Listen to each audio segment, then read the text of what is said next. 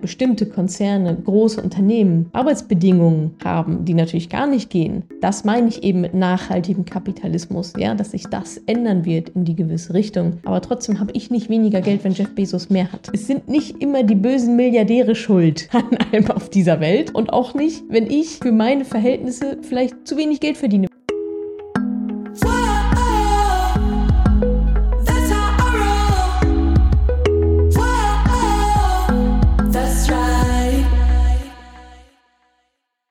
Salut ihr Money Pennies und ganz herzlich willkommen zu einer neuen Ausgabe des Money Calls. Money Call, das ist das Format, in dem ihr mir eure Fragen per Sprachnachricht schickt und ich die hier im Podcast beantworte. Alle Infos findet ihr unter madamoneypenny.de slash moneycall.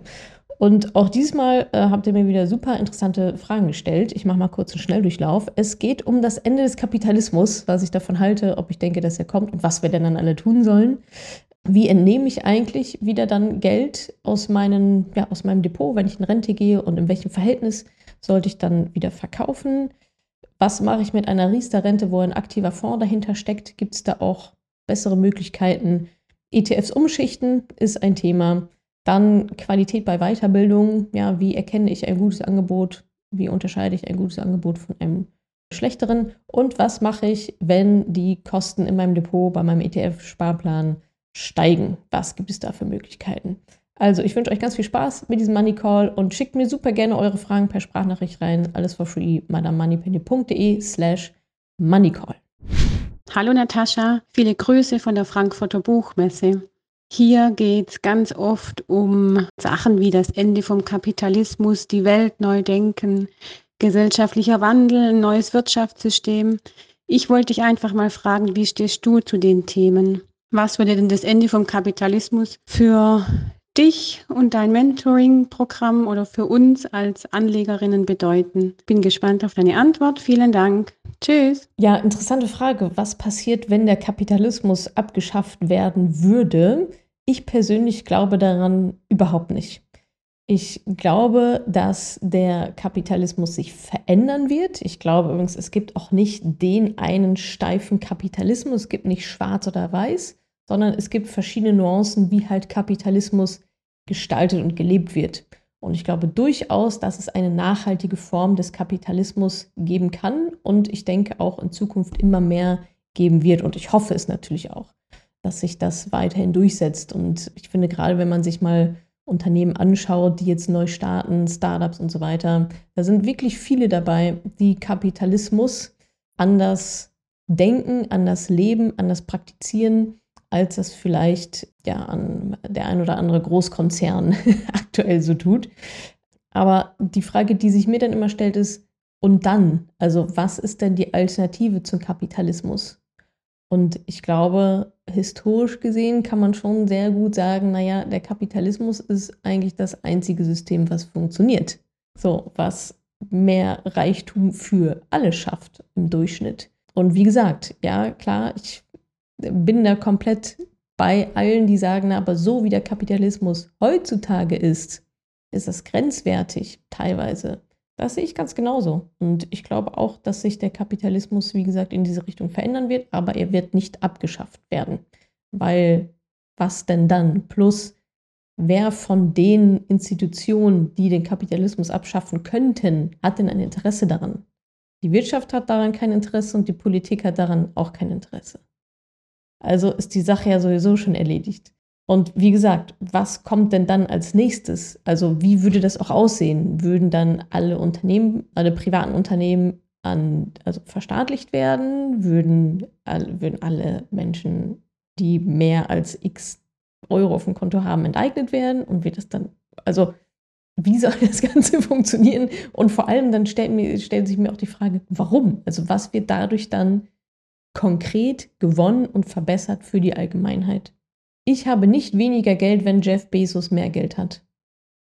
Dass das, dass, wie gesagt, bestimmte Konzerne, große Unternehmen Arbeitsbedingungen haben, die natürlich gar nicht gehen, das meine ich eben mit nachhaltigem Kapitalismus, ja, dass sich das ändern wird in die gewisse Richtung. Aber trotzdem habe ich nicht weniger Geld, wenn Jeff Bezos mehr hat. Ja, also es sind nicht immer die bösen Milliardäre schuld an allem auf dieser Welt und auch nicht, wenn ich für meine Verhältnisse vielleicht zu wenig Geld verdiene, wenn ich gerne mehr Geld hätte. Ist auch nicht Jeff Bezos schuld oder Elon Musk oder sonst irgendwas. Ja, da kann man jetzt ein bisschen was aufs System schieben, definitiv, ja. Es gibt Menschen, die fallen einfach durchs Raster. Aber das ist genau das, was ich damit meine. Ja, ich denke schon, dass sich der Kapitalismus verändern muss und auch verändern wird, aber er wird nicht abgeschafft werden.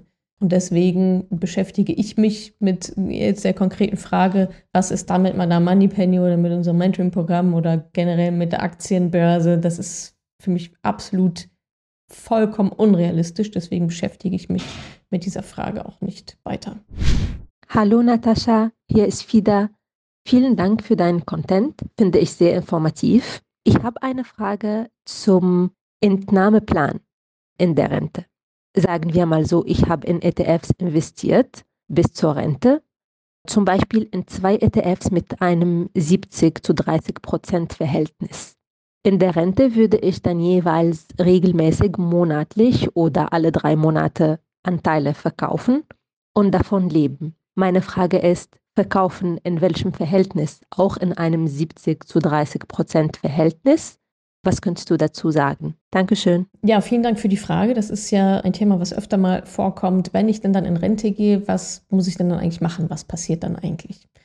Und hier ist jetzt also eben die Frage, hat jetzt jemand ein Portfolio aufgebaut mit 70-30 Risiko behaftet und risikolos. In welcher, also was jetzt was ist, weiß ich nicht, ich gehe mal davon aus, 70 Prozent ist risikobehaftet und 30 Prozent risikolos. Und dieses Verhältnis spiegelt eure Risikobereitschaft wider. Ja, das machen wir im Mentoring, überlegen wir das mit euch oder überlegen es nicht mit euch, sondern da gibt es ein ganz klares System, eine ganz klare Struktur inklusive psychologischen Test und allem möglichen Pipapo, sodass ihr eure persönliche, ganz individuelle Risikobereitschaft festlegt.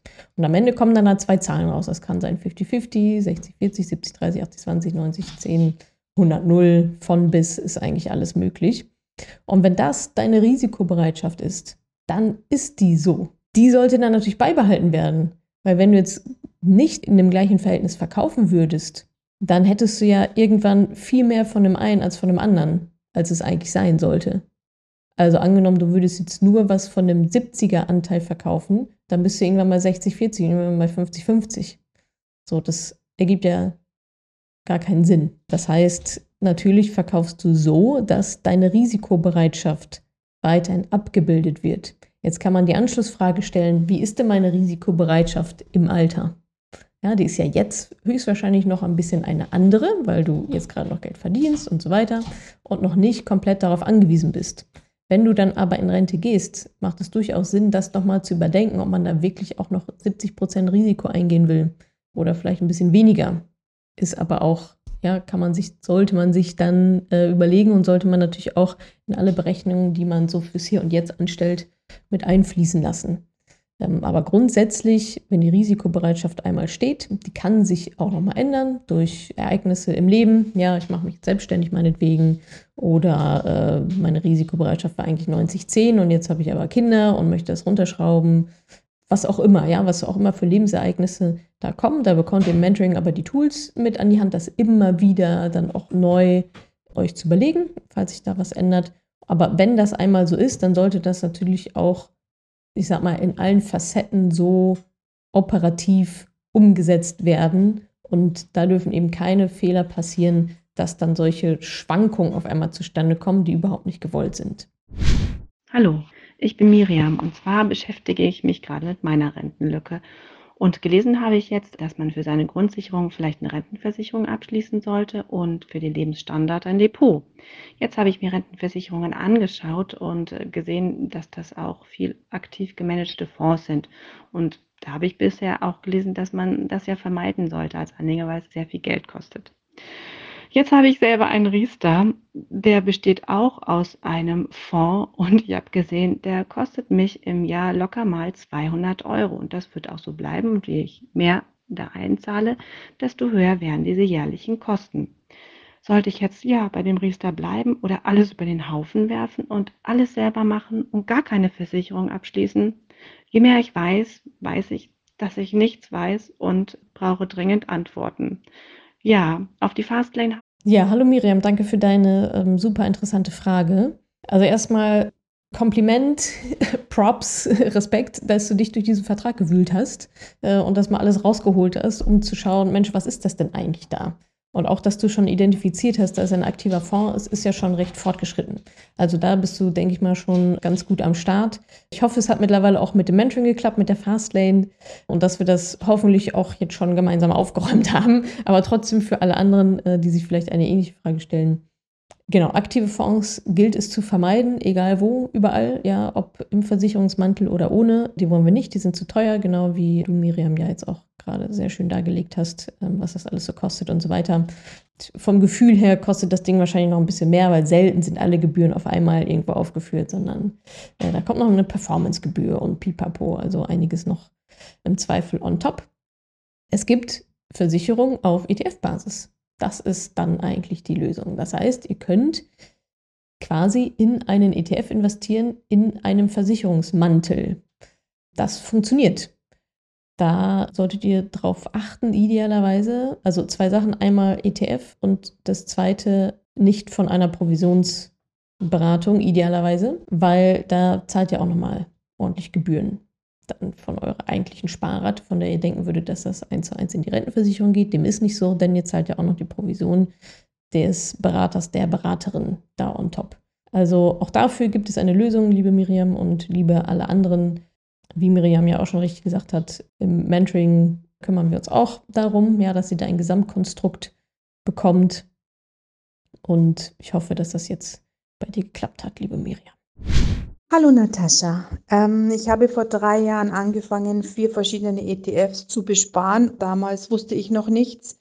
Jetzt weiß ich dank dir uh, viel mehr und habe mich entschieden, es simpel zu halten und nur einen All Countries World Index zu besparen. Was mache ich jetzt? Ähm, ich bin, das muss ich dazu sagen, äh, 55. Das heißt, lohnt es sich überhaupt noch, jetzt nochmal von vorn anzufangen mit einem neuen ETF? Und was, wenn ja, was mache ich mit denen, die ich bespart habe? Äh, lasse ich die einfach ruhen oder schichte ich das Geld äh, rüber langsam, so dass es nicht über die 801 Euro kommt, über die Jahre hinweg dann zu dem neuen ETF? Da wäre ich wirklich dankbar über deinen Rat, weil das habe ich online wirklich nirgendwo finden können. Dankeschön. Tja, das ist jetzt natürlich ein Dilemma, was es auf jeden Fall zu verhindern gilt für alle, die jetzt noch nicht in der Situation sind. Das sollte man natürlich vermeiden, dass man falsche ETFs sich aussucht, falsche Entscheidungen da trifft, denn jetzt hat man nämlich genau ja, diesen Rattenschwanz dahinter. Was mache ich jetzt damit? Muss ich die loswerden? Kann ich die weiter besparen? Mache ich damit einfach gar nichts? Mir fehlen jetzt natürlich genau diese Informationen, die ich jetzt, wenn wir in einem 1 zu 1 Gespräch beispielsweise Mentoring werden, würde ich jetzt genau fragen, okay, warum hast du die damals ausgesucht, die ETFs? Ja, was sind das denn genau für ETFs? Also es klingt für mich, als wäre da jetzt jemand an irgendwelche Branchen-ETFs vielleicht geraten, ja, die ETF heißen und sicherlich auch ETFs sind, aber so ein bisschen den Sinn von ETFs verfehlen, weil sie zu schmal aufgestellt sind, also zu wenige Unternehmen drin oder nur eine Branche oder was auch immer. Wenn das der Fall ist, dann würde ich es höchstwahrscheinlich verkaufen. Also ich kenne, wie gesagt, kenne jetzt die ETFs nicht, aber wenn ich jetzt irgendwelche, wenn ich mal mich richtig schlecht entschieden hätte, und da Dinge noch liegen hätte, von denen ich weiß, das war einfach blöd. Das war einfach eine sehr, sehr blöde Entscheidung. Wenn ich die Entscheidung heute nochmal treffen würde, würde ich definitiv nie im Leben in diese ETFs investieren. Dann würde ich sie verkaufen. Ja, du hast schon angedeutet, mit dem Steuerfreibetrag kann man so machen, definitiv. Ist aber trotzdem dann die Frage, naja, wenn die Dinger in der Zeit flöten gehen, ja, toll, hast du den Steuerfreibetrag gespart, aber es ist trotzdem weniger, äh, in einem Jahr, als wenn du es dann jetzt sofort verkauft hättest und dann über den Steuerfreibetrag gekommen wärst, der sich ja übrigens auch erhöht hat. So, und wenn es jetzt, also wenn es jetzt, sage ich mal, vier ETFs sind, die auch okay sind, aber du hast jetzt einen besseren gefunden, was ja auch immer wieder vorkommen kann, dann würde ich es jetzt nicht als so super dringend und wichtig empfinden, diese ETFs zu verkaufen. Dann kannst du sie auch einfach liegen lassen. Ja, das ist so ein bisschen so meine Strategie. Ich wechsle zwischendurch auch mal die ETFs, weil was Besseres auf den Markt kommt. Ja, weil vielleicht ein anderer deutlich günstiger geworden oder es gibt einen ganz neuen Anbieter, den ich irgendwie besser finde oder es gibt den gleichen ETF, den ich äh, bespart habe, jetzt auf einmal nachhaltig oder wie auch immer. Dann mache ich es so, ich lasse die anderen liegen, weil es waren ja keine schlechten Investments. So, aber jetzt gibt es ein besseres Investment. Sorgt natürlich aber auch ein bisschen dafür, dass halt ordentlich was los ist im Depot, ja, dass ich dann noch ein paar alte ETFs quasi rumliegen habe spare die dann einfach nicht mehr, sondern switche dann halt auf den neuen. Das kann man so machen. Für mich persönlich ist das die einfachere Variante, als jetzt irgendwelche Sachen zu verkaufen. Dann hast du ja das Cash wieder auf dem Konto, du musst versteuern, tralala. Du musst dann wieder investieren und wieder kaufen. Das heißt, das sind auch wieder Gebühren und so weiter. Aber wie gesagt, das hängt jetzt stark davon ab, was du da liegen hast und wie wichtig das jetzt ist, das so schnell wie möglich loszuwerden. Weiß ich jetzt nicht, deswegen kann ich jetzt nur in diesen zwei ähm, Variationen recht allgemein antworten. Aber ja, ich weiß nicht, vielleicht warst du mittlerweile auch schon im Mentoring und wir haben schon gelöst. Das wäre natürlich ideal. Ansonsten äh, komm gerne noch rein. Das sind ja genau auch so Themen. Also es landen ja immer mehr Frauen äh, bei uns im Mentoring, die mal in irgendwas investiert haben und dann merken, upsie, hatte ich vielleicht doch nicht so die Strategie dahinter, doch nicht meine Hausaufgaben komplett erledigt. Äh, und dann ziehen wir das nochmal gerade. Und äh, das machen wir natürlich sehr gerne. Das ist ja auch super wichtig. Ja, hallo Natascha. Ich habe gerade deinen Newsletter gelesen und ich fand den Artikel darüber interessant, wie viel man von seinem Gehalt in sein Humankapital, also in Fortbildung, Coachings und so weiter stecken sollte. Und da hast du den Satz geschrieben, dass man Qualität vor Quantität sehen sollte. Ne? Also dass man quasi da investieren sollte, wo es sich auch lohnt. So und wo man dann sozusagen hinterher auch wirklich was von hat. Und meine Frage wäre dazu, woran erkenne ich Qualität? Hm, wo, wie kann ich bei Angeboten, Fortbildung, Weiterbildung, Coaching, was auch immer erkennen, ob mir das wirklich am Ende helfen wird, ob das ein gutes qualitatives Angebot wird, sein würde, wo sich die Investition tatsächlich auszahlen würde. Das ist meine Frage. Tschüss. Ja, wie kann ich die Qualität von Weiterbildungsangeboten einschätzen? Da gibt es wahrscheinlich verschiedene Kriterien. Ja? Also erstmal würde ich natürlich gucken, wie professionell ist denn so dieser Auftritt. Ja? Ist das jetzt so ein Wald- und Wiesencoach, der sich gestern äh, ein 25-Jähriger, der jetzt äh, Live-Coach ist? Oder äh, was sind, ja, woher kommt der denn eigentlich? Was sind die Kompetenzen, was sind die Qualifikationen? Mit Qualifikation meine ich jetzt nicht, hat der irgendein Diplom, was draufsteht, was in Deutschland ja immer mal ganz gerne, ja, wer ein Papier hat, der ist es. Aber ich würde mir auf jeden Fall halt anschauen, was, was, ist das für eine Person? Was bietet der genau an? Wie glaubwürdig ist das Ganze? Ist es zu gut, um wahr zu sein? Ja, ist auch mal so ein bisschen gerade in unserem Finanzbereich so get rich quick und so weiter. Und dann, also worauf ich eigentlich immer schaue, ist, was sind denn die Kundenmeinungen? Also wie viele Happy Customer hat diese Person denn? Und wie wird über dieses, dieses Angebot denn gesprochen? Ja, also das ist ja die beste Werbung im positiven oder halt auch Anti-Werbung im negativen Sinne. Wie kommen die Menschen raus? Ja, also sind das, also hat der Mensch die Kompetenz, mich von A nach B zu bringen? Was sagt er dazu? Ja, erstmal passt es überhaupt auf das, was ich suche. Plus dann sucht man natürlich Beweise dafür, dass das, was diese Person behauptet, auch stimmt. Und die einzigen validen Beweise sind Kunden und Kundinnen. Weil alles andere kann man ja selber schön behaupten, aber was sagen denn die Kunden über dieses Angebot, über diese Person, über diesen Coach, was auch immer. Das ist ja, also so macht ihr es doch, wenn ihr einen neuen Friseur sucht, auch. Da guckt euch die Google-Bewertung an. Oder wenn ihr einen neuen Arzt sucht, guckt euch die Google-Bewertung an. Ja, da, das ist ja das, worauf es letztendlich ankommt. Klar sind auch immer mal wieder ein paar dabei, die sagen, oh, nee, wir kacke, weil irgendwie XY. Und dann stellt sich raus, dass es eigentlich deren Problem war, weil sie halt einfach nicht gemacht haben, was, diese, was dieser Coach oder Weiterbildung gesagt hat, gemacht hat. Ja, das ist so, wie coachable sind die Menschen. Aber im Großen und Ganzen geht es ja darum, Beweise zu sammeln und gute Weiterbildungsangebote geben dir ja aber auch diese Kundenmeinung. Also da wirbt doch auch jeder damit. Die stehen doch auf jeder Website. Idealerweise, wenn er nicht steht, wäre es sehr so, oh, okay, hast du keine Kunden oder keine zufriedenen Kunden. Aber das ist für mich das Hauptqualitätsmerkmal, ganz logisch was sagen die Menschen dazu, die diesen Weg, den ich vielleicht geben möchte, bereits gegangen sind. Also wie gesagt, das macht ja überall anders auch so. Wenn ihr in Urlaub fahrt, liest ihr euch die Hotelrezension durch und so weiter. Also und genauso würde ich bei Weiterbildungsangeboten auch vorgehen. Also ich hatte wenig von irgendwelchen Zertifikaten und tralala. Äh, ist nice to have, aber es kann auch jemand eine ganze Wand voller Zertifikate haben und trotzdem ist das Angebot nicht gut genug. So, also da ja auf Bewertungen, auf Meinungen von bereits Kunden schauen. Hallo Natascha, hier ist Sabine.